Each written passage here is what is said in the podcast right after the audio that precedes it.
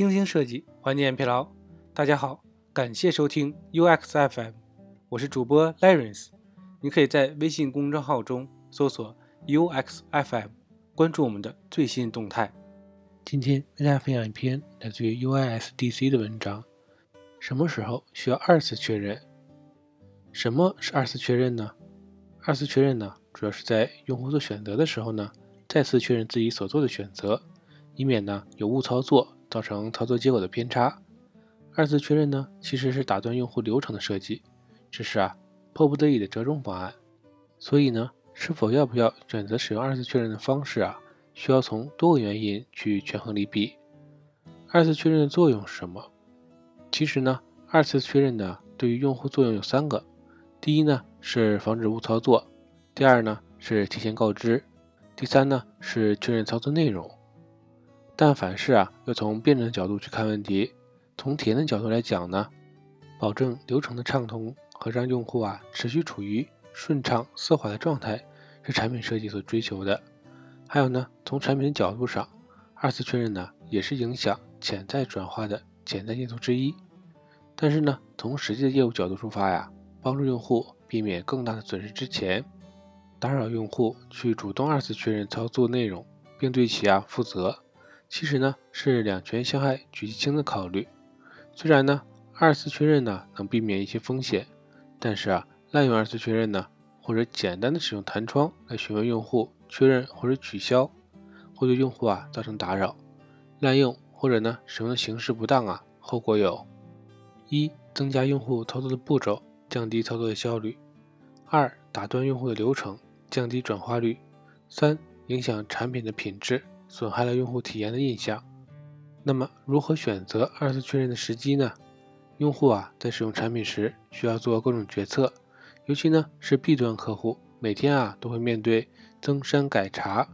如果啊因为操作员的其中某些指令造成的后果呢，需要用户啊花费大量的成本去挽回，比如呢提交了未完成、未检查的表单，删除了重要数据等。为了减少甚至避免。对重要数据的误操作呀，或者呢对重要操作的误触，我们呢需要在必要且合适的时候啊，让用户进行二次确认。你是否要这么做？对于什么时候需要二次确认的情况呢？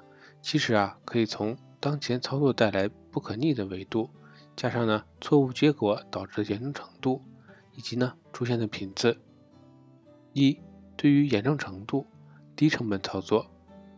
对于啊低成本的操作，可以不设置二次确认。举个例子，从操作频次上讲呢，录入表单或者啊新建一个表单，查看详情啊，都是最基本的操作了，所以呢无需设置二次确认。Toast 提示，撤回提醒啊，一般是针对操作频率高并且呢容易回滚的操作，例如在线网盘删除或者移动文件夹后，通常呢会弹出一个 Toast 提示。告知用户呢成功执行了操作，并且呢显示撤回按钮，让用户啊在误操作时可以快速的回滚。第二呢，对于严重程度中成本的操作，比如呢日常的一些操作，但是呢没有明确后果，也会使其啊产生较为严重的后果，但是呢并不至于造成不可挽回的后果。所以呢我们呢可以在产生严重后果之前设置二次确认，确认呢。并提醒即将产生的结果，并二次询问。三、对于严重程度高成本操作，在操作后啊会产生很严重或者不可挽回的后果，需要让用户呢仔细想清楚的时候，提前预知操作的风险，阻断流程，并且呢再次确认。比如啊删除账号、修改数据、提交或者发送重要的内容。通常啊，用户会填的比较多的信息，如果不做二次确认呢，容易啊导致用户误操作，提交错误的内容。比如呢，出行填写预定信息的证件，实时核对，提交保存的时候啊再次确认一下。在 C 端用户操作会带来损失的情况下呢，二次确认。比如呢，拼多多的活动提醒，用损失厌恶引导评论，这呀都是从心理学去挽留用户的。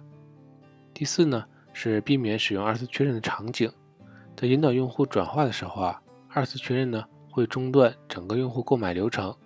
操作呢很频繁，并且啊操作带来的影响小于操作成本，就可以考虑呢不使用二次确认。二次确认都有哪些形式呢？第一啊就是弹窗或者工具栏的提醒。弹窗和唤起工具栏呢本质都是一样的，都是啊打断用户去反复确认，只是啊展示的形式不同，并且呢把确认按钮啊放在用户不习惯的一边。第二呢是撤回提醒，常啊出现在外部端，删除之后呢可以在一定的时间内撤回。第三呢就是垃圾桶，这呀是大家最常见的容错机制了。即使啊把文件删除，有一个容器当做中转平台，承载删除的文件。第四种呢是多次询问，多次询问呢是一种反复确认的方式，通过不断的警告用户确认，比如呢苹果手机啊。在还原数据的时候，就会重复的输入锁屏密码，输入 ID 密码，然后呢才可以进行抹除。第五种是输入操作对象的名称，语雀呢在操作删除目录之后啊，会让用户输入一系列的字段，繁琐的步骤啊，可以让用户很大程度规避用户操作错误的对象。第六呢是冷静期，注销账号后啊，服务账号呢其实啊会保留一段时间。重新申请可以召回自己的账号。那么，如何从体验的角度设计二次确认？在产品设计中啊，我们即使使用到了二次确认，但是呢，也可以注重一些细节，提升体验。第一呢，是优化微文案。对于啊二次确认的功能，无论是从信息获取角度呢，还是从提升用户体验，都需要注意减少用户的挫败感。以下呢。给大家总结好一个公式：打断原因加上需要用户什么操作，再加上操作带来的后果，最后啊再加上没有歧义文案的按钮。有歧义的案例，有些操作呢，比如取消订单中包含了“取消”一类的字眼，为了避免歧义啊，按钮的文案呢应该尽量不使用“确定”或者“取消”，可以将操作带来的后果啊直接写在按钮上，减少误会。第二呢。避免过度，在设计时啊，还是那个原则，能通过流程解决就尽量减少使用，尽可能的呢让系统自动保存和检查。三、保持统一，在同一个产品里，二次确认呢要保持统一，按钮的数量、文案、位置啊要符合一般的使用规范。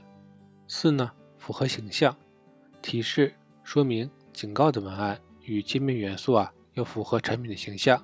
产品的目的可灵活使用情感化的元素。第五呢是前置处理，确认后啊也可以向用户提供相关的说明，比如呢告知用户操作错误的挽救措施，提前呢让用户确认好，一般比发生后再想办法恢复的成本呢会低很多。这呀就是二次确认存在的价值了。今天的内容就到这里了，让我们期待下期的精彩内容。你可以在播客的文稿中找到我们的联系方式，欢迎给我们投稿或者提出建议，让我们一起把节目做得更好。